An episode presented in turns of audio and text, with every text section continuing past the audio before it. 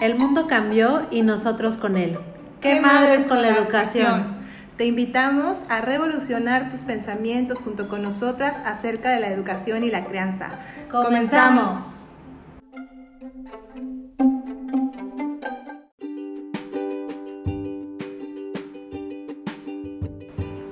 Bienvenidos a ¿Qué madres con la educación? Este es el episodio número uno y yo soy Fernanda. Y yo soy Mayra. Y queremos presentarnos con ustedes. Este, yo soy mamá de dos niños, de Ian que tiene seis años. Ian tiene trastorno del espectro autista e Ivana tiene dos añitos. Ella es neurotípica y le encanta jugar y cantar y es súper feliz. y yo soy Mayra, soy mamá de un niño de 5 años que se llama Leonardo y actualmente estoy esperando a mi segundo bebé, que todavía no sé si es niño o niña. Estamos todavía con, ¿qué será? Como el, misterio. Sí, yo, digo que es niña. ya veo varias personas que, que, me dicen que va a ser niña y yo también creo, puede ser. Pero no sé, hagan la quiniela. Ya veremos en el podcast número cincuenta y tantos. Eh, no, yo creo que en unos, en un par de, de podcasts más, de, episodios más, ya sabremos qué fue. Pueden ir haciendo el team. El team blue o el, el, Ándale, el, team, Rosita. Yo soy team Rosita. Bueno, pues queremos platicarles un poquito de la propuesta que, les hicimos ahora en nuestras redes sociales la semana pasada. Sí. No, fue esta semana, ¿no? Esta semana, sí. Esta semana. Y para que les quede bien claro y pues de todo lo que vamos a estar platicando.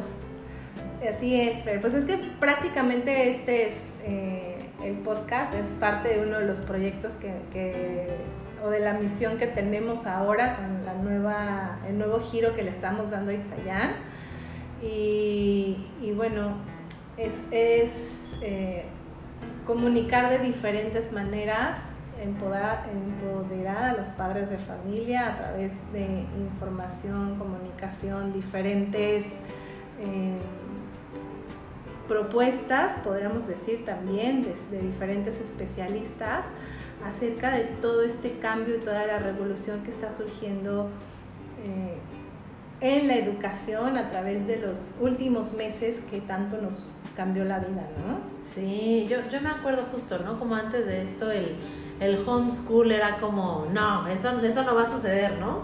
Soy mamá, tengo mis horarios, mis hijos tienen sus horarios de la escuela, incluso los tengo que dejar horario extendido porque no me da tiempo y de un día para otro nos cambiaron la vida, ¿no? O sea, y ahora todos de algún modo estamos replanteándonos la educación, ¿no? Revolucionando la educación. Revolucionando, repensando, cuestionándonos.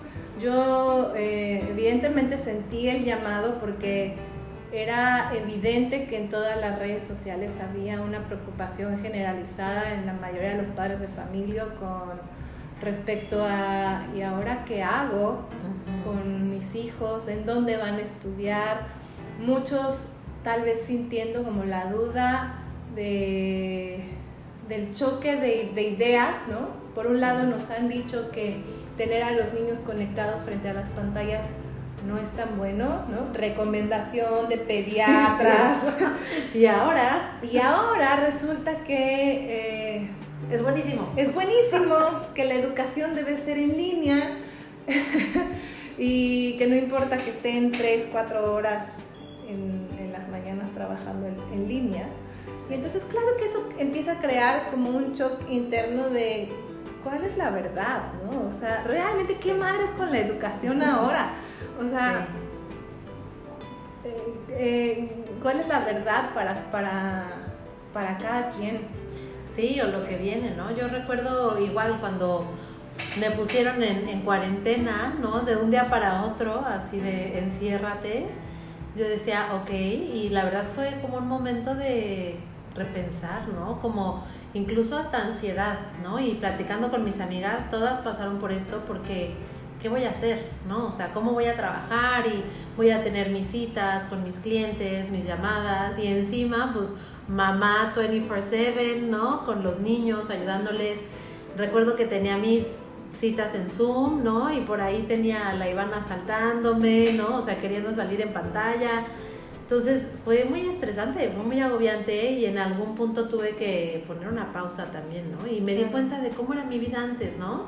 Todo el tiempo, corriendo, corriendo, rush en todos lados y pues ahora me pude replantear eso y, la verdad es que disfruté muchísimo estar en casa con, mis hijos, ¿no? O sea, sí me tuve que adaptar. Sí, hubo un momento de crisis, de adaptación. También hoy platicaba con una mamá de un niño de tres años y me decía, híjole, es que ahora lo estoy disfrutando, pero al principio fue sumamente complejo, ¿no? Y sin embargo he visto los avances, o sea, me, me, ha, me ha, comentado, siento que ha avanzado mucho más en el lenguaje, siento que está socializando más, siento que está mucho más abierto, mucho más cariñoso, porque cuántas veces trabajamos como padres de familia en pro de darles lo mejor a nuestros hijos, pero muchas veces el costo es que no nos damos a nosotros, ¿no? Sí. Porque pues lo que más adolecen es justamente de nuestra presencia. Sí. Entonces, el hecho de que hayan estado tanto, hayamos estado conviviendo tanto tiempo con ellos, como que nos dio la oportunidad de reconocer a nuestros hijos y que ellos también pudieran como tener ese acercamiento que tal vez estaban anhelando por mucho tiempo, ¿no? Sí, claro, y quién, quién mejor que los papás, ¿no? Que los amamos con todo nuestro corazón y que queremos que sean la mejor persona del mundo y podemos tener este acercamiento uno a uno, ¿no? No como igual y los maestros hacen una labor increíble, ¿no? Pero pues enseñando 30 niños, ¿no? Y darles como esta este, pues verlos individualmente, ¿no? También ha de ser pesado para ellos, ¿no? Y todo este reto. Sí.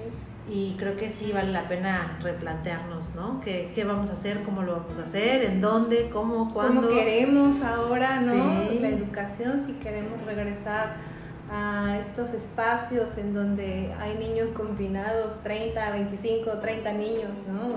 Por ahí hoy me decía hoy no, en esta semana me decía una chica ya un poco más grande en, en etapa de preparatoria eh, que su grupo es, es, de 50, o sea, están 50 adolescentes conectados en clase.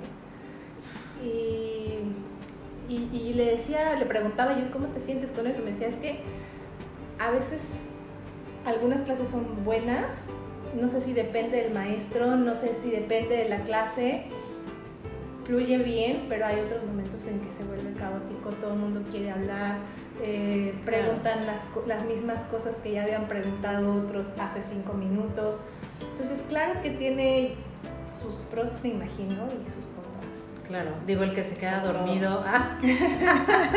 ¿No? Puede ser también. Y sobre todo con nuestros niños chiquitos, ¿no? Porque pues Itzayan se enfoca más en, en los niños de, de, cierta edad, ¿no? Como de, todo el desarrollo primario importante de 0 a 7 años. Y ellos quieren moverse, ¿no? Quieren estar en movimiento, no quieren estar sentados enfrente de una pantalla. Digo, por lo menos a mí me pasa en mi caso con mis hijos, ¿no? No podría yo tenerlos sentados enfrente de una pantalla 5 horas. Eh, la diferencia es que cuando yo veo que se quedan los niños concentrados, concentrados en una pantalla es porque están recibiendo muchísima estimulación de esa pantalla. La mayoría de las veces eso tiene que ver con las caricaturas o lo que deciden ver en una pantalla porque los está estimulando.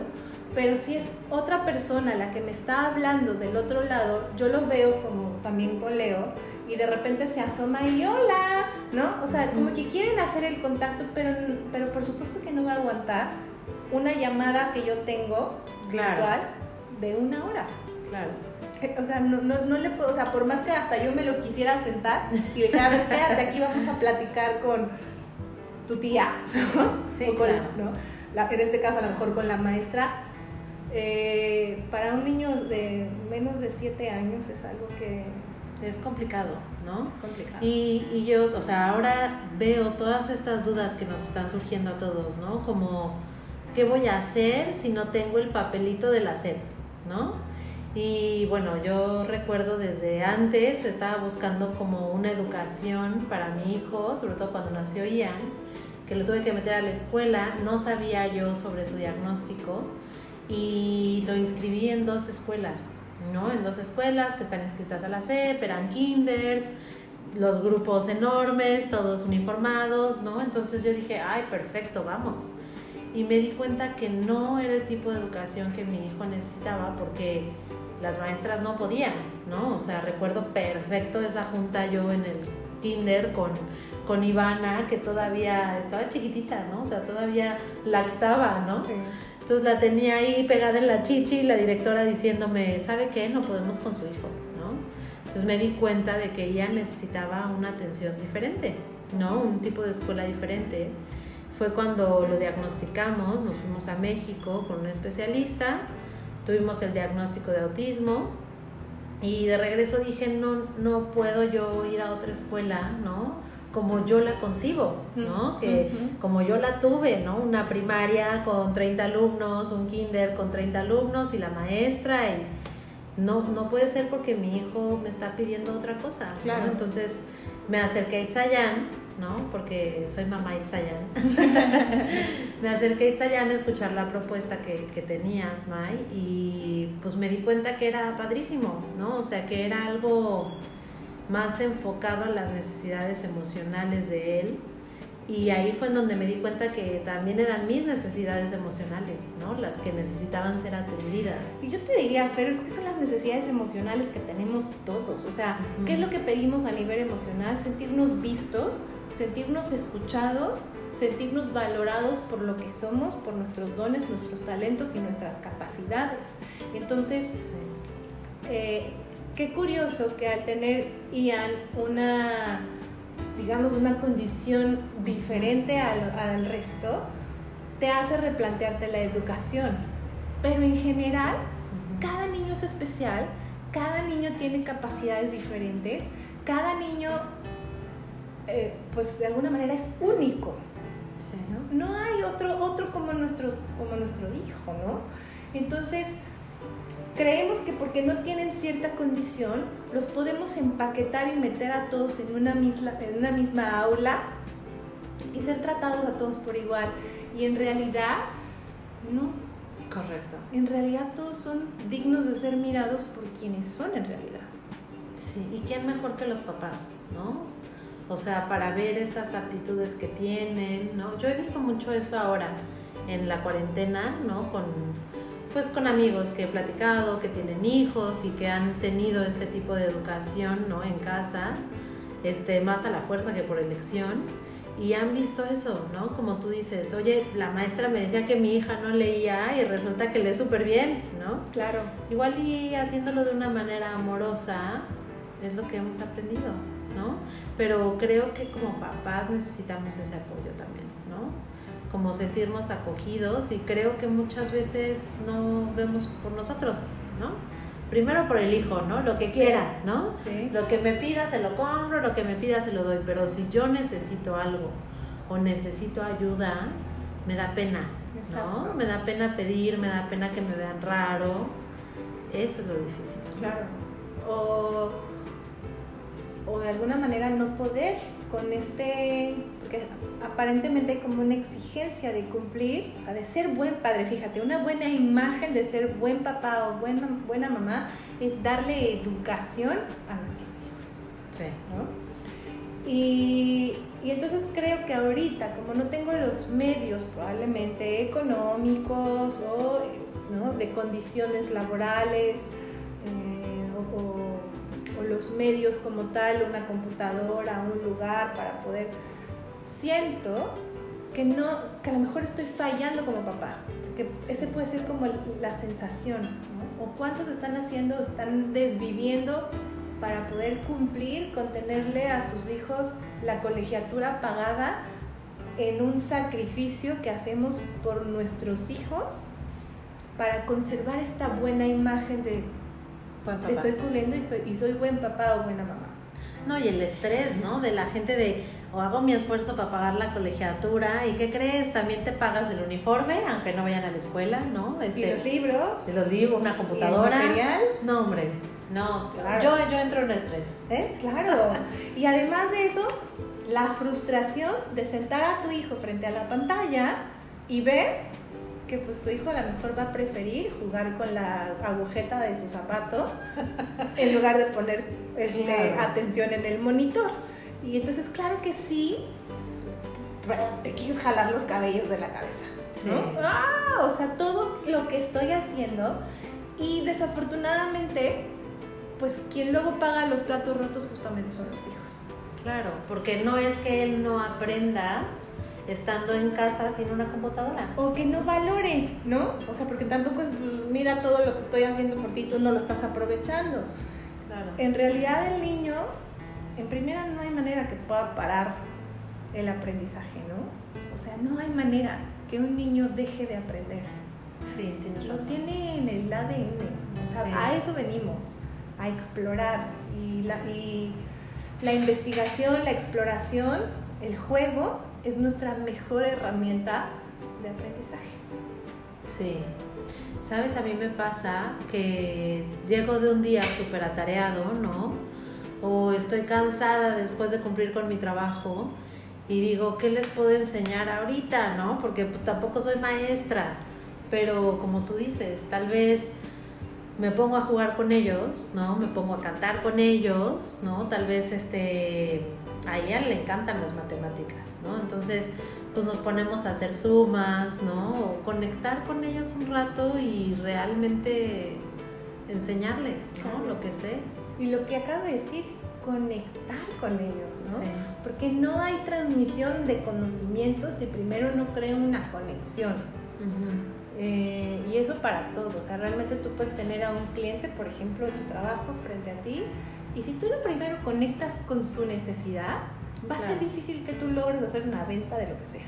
Sí. Necesitas como poder crear esta empatía por la otra persona para que esa persona se sienta vista, escuchada, reconocida en su necesidad y entonces sí, puedo eh, hacer la transacción ¿no? de lo que sea que, se, esté sucediendo, igual en el conocimiento, igual en el aprendizaje, ¿no?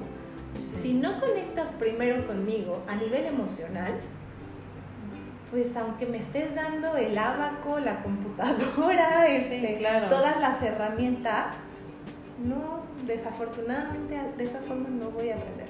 Sí, sí, cierto. Entonces, creo que a veces estamos como muy preocupados como papás en la forma, en el, o sea, como decir, como, como, sí, en la forma y no en el fondo en, la forma, en el sentido de que necesito ver a mis hijos productivos, porque también siento que está muy fuerte y muy arraigado esto de, pues es que ni modo que los tenga sin hacer nada. Claro, claro. Y ahorita, bueno, nos cambiaron la forma a todos, ¿no? O sea, la forma que conocíamos se acabó. Se acabó. Sí, claro.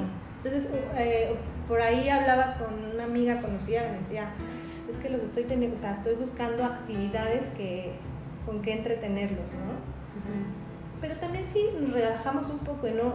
y, le bajamos un poco como a nuestro estrés de, de tenerlos ocupaditis todo el tiempo. Sí, sí No quiere decir que no van a aprender y no quiere decir que, que, que no estemos dando lo mejor de nosotros. Claro, o tenerlos jugando todo el tiempo, pero tal vez que sean juegos que les nutran algo, ¿no? O, o que puedan estar viendo videos en la televisión eh, supervisados por nosotros y que sean videos que aporten algo, ¿no? Muchas veces, como padres, familia como adultos, nos va a costar entender el juego del niño. Ah, claro. Entonces, eh, ¿por, qué, por, qué te lo digo? Porque muchas veces vamos a querer hacer juicios y decir, yo, yo no le veo de provechoso que a lo mejor un niño esté metiendo y sacando una hora su juguete de, uno, de un orificio. Claro, y cómo les encanta, ¿no? Y entonces tú a decir, ¿qué estás haciendo? Deja de perder el tiempo, pero ese es el juicio del adulto. Claro. Em, cuando a lo mejor un niño puede estar a lo mejor em, como expresando su necesidad de entender cómo es posible que un bebé entre y salga, ¿no? De, o sea, como el nacimiento de un hermano. Claro. Es, es, es como está simbolizando ese momento de su vida. Claro, ¿cuántas veces no bajan las escaleras, ¿no? Y te da miedo, porque igual y de chiquito tú te caíste o tu primo se dio un buen guamazo Y es como de, no, no, no, no estés bajando las escaleras así, ¿no? Y tal vez están ellos ejercitando su equilibrio, ¿no? O no sé, estas cosas que saben los maestros que yo no sé, pero entiendo que como mamá tengo que confiar en ellos también. Sí, que hay una sabiduría en ellos y en cada uno de nosotros. Correcto, y que no le quiero pasar mis miedos, ¿no? O tal vez lo que yo ya tengo programado ahí de cuando era chiquita y me caí de las escaleras. Exacto. Sí, qué importante. Sí, pues ese es como el gran reto. Creo que el gran reto, más que los niños, en este momento lo vamos a tener nosotros, los padres de familia.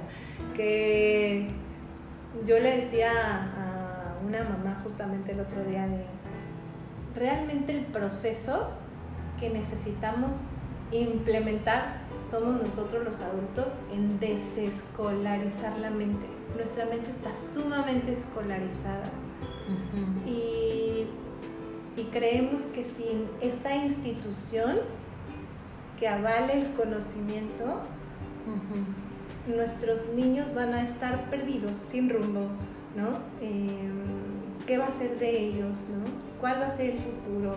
Me decía un, un papá también, como es que la escuela es quien brinda la estructura, mm. ¿no? Porque a mí me decían que la escuela era muy necesaria para dar estructura.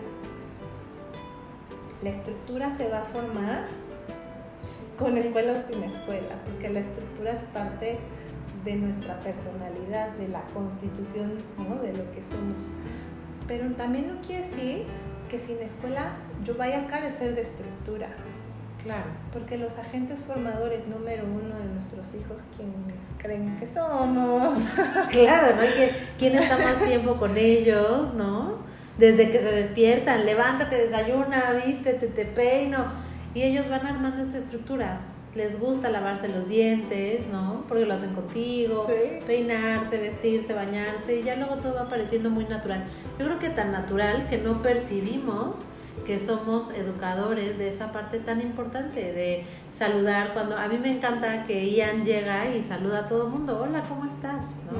Muchas gracias y me encanta porque sé que eso viene de mí. También sé que viene de mí, a no ser berrinche o cosas así que, que me capto que yo también hago, me cacho cuando veo esas actitudes en ellos, que sé que yo las enseño, tal vez alguna mueca, alguna palabra, algo que no me capto y lo veo reflejado en ellos y digo, ay, esa fui yo, chin. Claro, ¿no? Son nuestro espejo, ¿no? Sí. Totalmente. Entonces, lo que nos choca de nuestros hijos, pues también por ahí dicen que nos checa. Lo que te choca, te checa. que me choca esa frase. sí, me choca, me choca esa frase. Y es importante eso, hacer conciencia.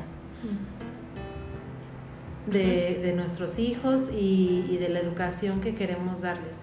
Yo tenía mucho miedo, eh, mucha inquietud cuando llegué a, a Itzayán y me encantaba esta propuesta, ¿no? Como más emocional, eh, enfocada a mis hijos, más holística.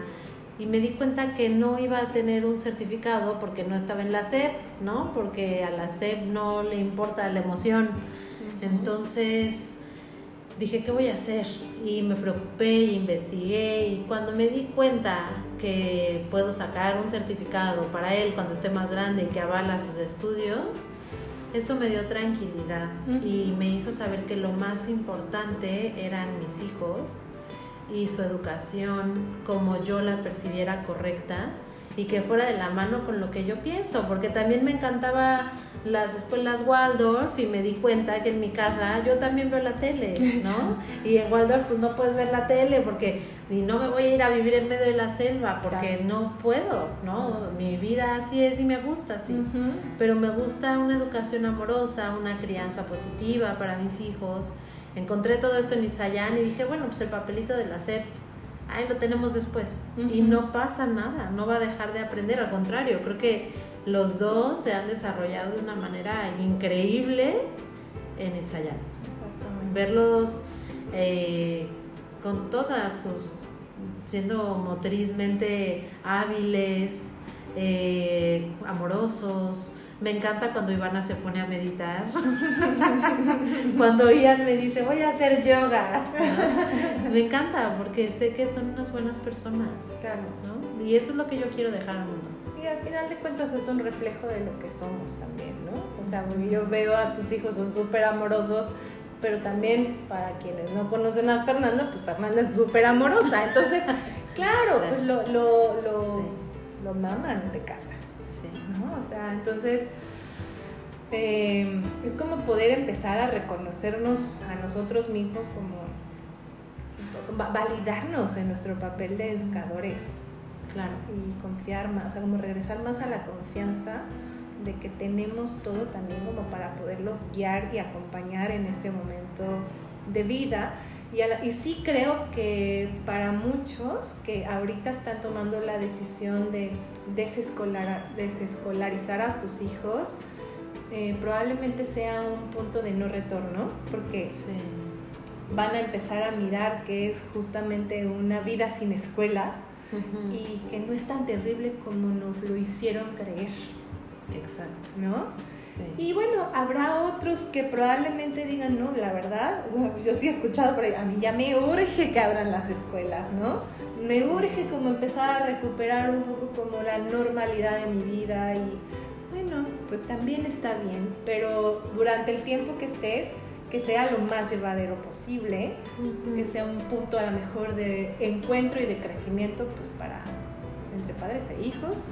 Y también eh, mucho de lo, que, de lo que estamos planteando tú y yo, Fer, ahora en nuestra nueva propuesta en Itzayán, es toma la decisión que tú quieras como papá con respecto a la educación de tus hijos, pero con bases, con conocimiento, ¿no? De, de, podemos ver hasta aspectos legales, aspectos emocionales, aspectos este, académicos, ¿no? O sea, que, podamos ver desde diferentes puntos de vista qué onda con la educación, qué madres con la educación y qué onda con la crianza.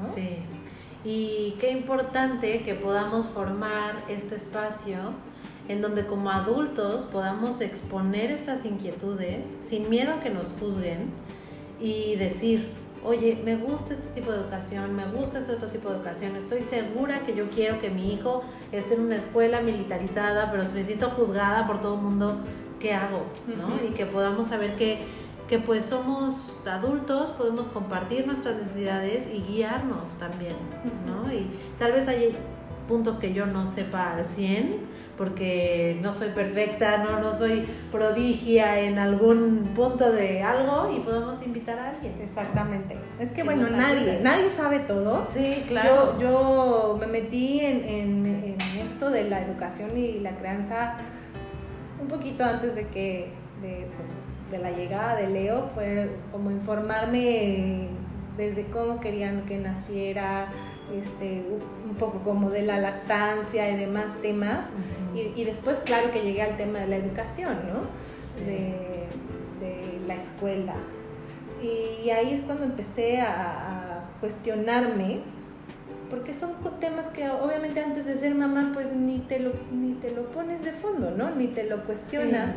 Aunque eh, dentro de mí yo he sentido mucho como ese impulso de cuestionarme siempre la autoridad, ¿no? O sea, una parte como que tal vez puede ser como mi, naturaleza rebelde, que cuestiono la autoridad, ¿no? O sea, está bien que me digas que no, pero dime por qué no, explícame por qué no, para que yo pueda entenderlo de una mejor forma o tener una visión más amplia de, de por qué pasan las cosas.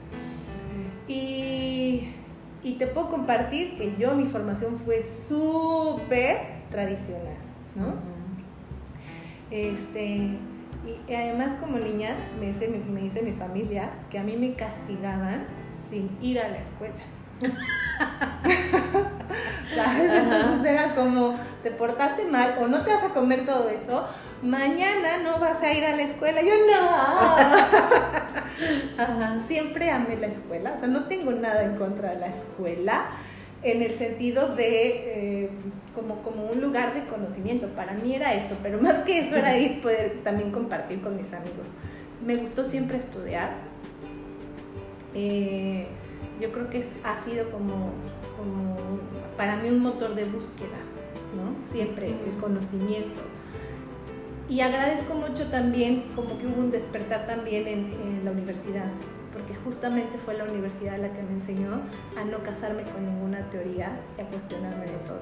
Entonces para mí fue como una apertura a un mundo que antes era como, así son las cosas, porque lo digo yo, porque el maestro lo dijo, porque... Sí, claro. Y en la universidad me plantearon un mundo completamente distinto de donde era nunca le creas a ninguno. Ni porque te lo digo yo, ni porque lo dice el autor del libro, busca fuentes. Sí, pero te lo dicen hasta la universidad, ¿es cierto? Sí. Sí, sí, Claro, o sea, es en la universidad, porque realmente te, hablen, te abren el universo. Claro. Antes de eso, obedeces. Obedeces. Sí, que yo era bien desobediente. O sea, yo, yo también. yo digo, bueno, a mí me encantaba ir a ver a mis amigos, me encantaba las paletas heladas que tenían en la tiendita a la hora del recreo, me encantaba bailar, ¿no? Que realmente pues lo haces en tu clase de deportes, yo creo, y es una hora una vez a la semana. Este, pero sí, siempre, o sea, recuerdo mucho estar en la dirección, ¿no? O sea, por rebelde, por cuestionarme estas cosas y, y se vale, ¿no? Se vale. Se ¿Y cuántos, vale. cuántos de nuestros hijos no tienen esta curiosidad? ¿Qué es lo que te lleva a aprender? Pero ¿qué es lo que te empiezan a decir? Es una niña revoltosa, es una niña que no, es, que no hace caso, ¿qué, qué está pasando? ¿No? O sea, ¿qué está pasando en su casa, señora? Ah, sí, ¿No? claro. Entonces, yo nunca he entendido, y, es, y claro que fue la, la- la parte de la propuesta que, que yo hice en Itzayán. A ver, dejémonos de echar la bolita entre padres y, y maestros, ¿no? O entre escuela y, y familia. Aquí los dos somos agentes formadores. Sí. Entonces, si yo estoy viendo algo en la escuela, necesito asumir mi responsabilidad como educador y claro que se lo voy a comunicar al otro, pero dejemos de apuntar el dedo hacia el frente, Sí, ¿no? qué valioso lo que dices, es cierto.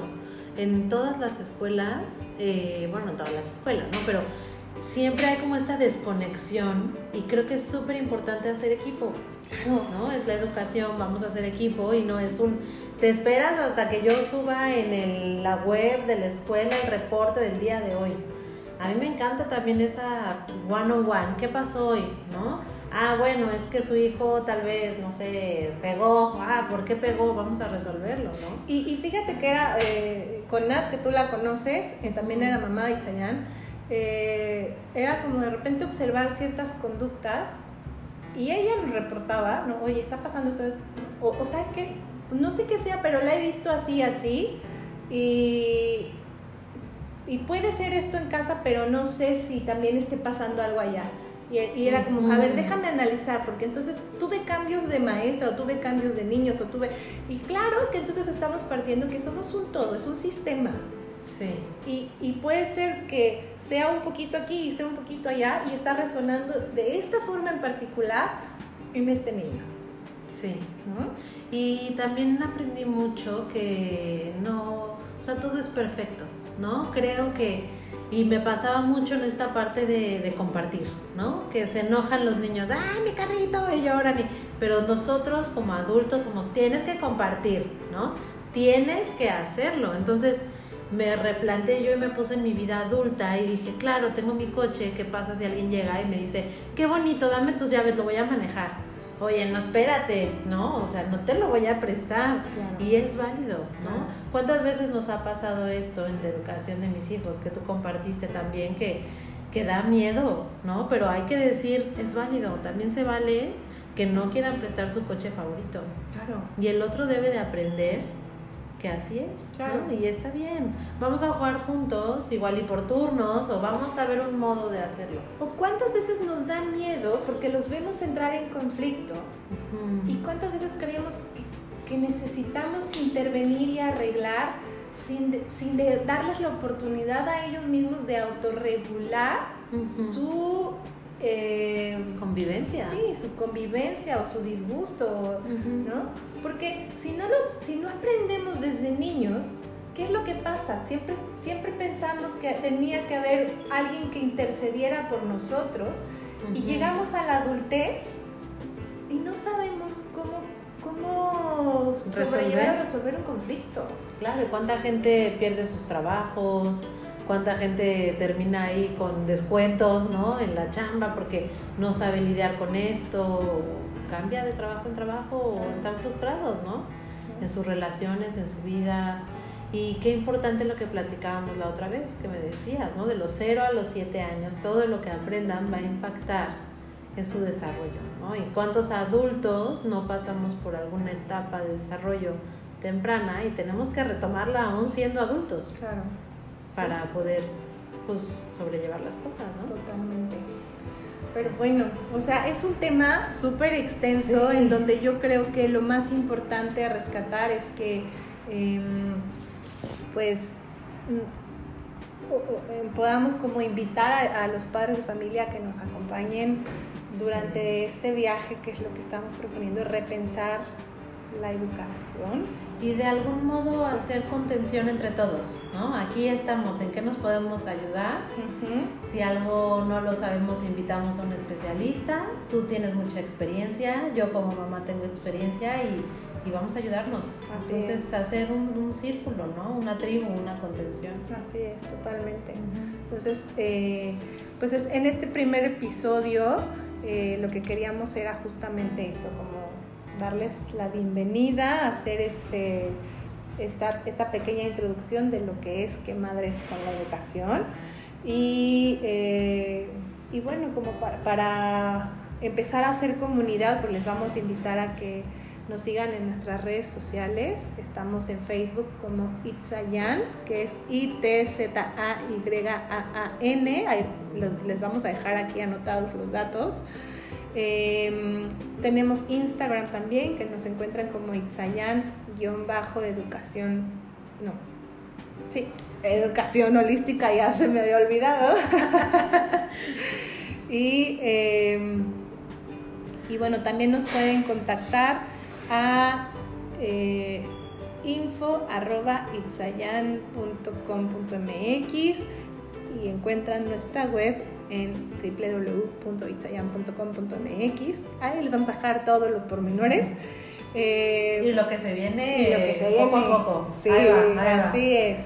Eh, por pronto, nuestro próximo episodio, que va a estar bueno el tema, es Amo a mis hijos, pero no me gusta crearlos. Ay. Sí. ¿Cuántas veces no hemos sentido algo así? Aunque sea por un momentito. pero no lo digas, ¿no? ¿Cuántas veces hemos sentido eso y no queremos aceptarlo, decirlo porque, ay, van a decir que soy mala mamá? A todos nos ha pasado, ¿no? Así es, pero bueno. Eh, vamos a, hablar de eso en el próximo episodio. Esténse muy atentos si quieren escribirnos a nuestro correo, dejarnos sus comentarios, dudas, eh, sugerencias de temas de lo que les gustaría escuchar por acá. Eh, estamos abiertos a, eso. Y pues bueno. Pues nada, gracias, gracias por escucharnos. Nos encanta tener estas conexiones con, con ustedes y agradecerles su tiempo estamos en contacto y nos despedimos por ahora. Bye. Bye.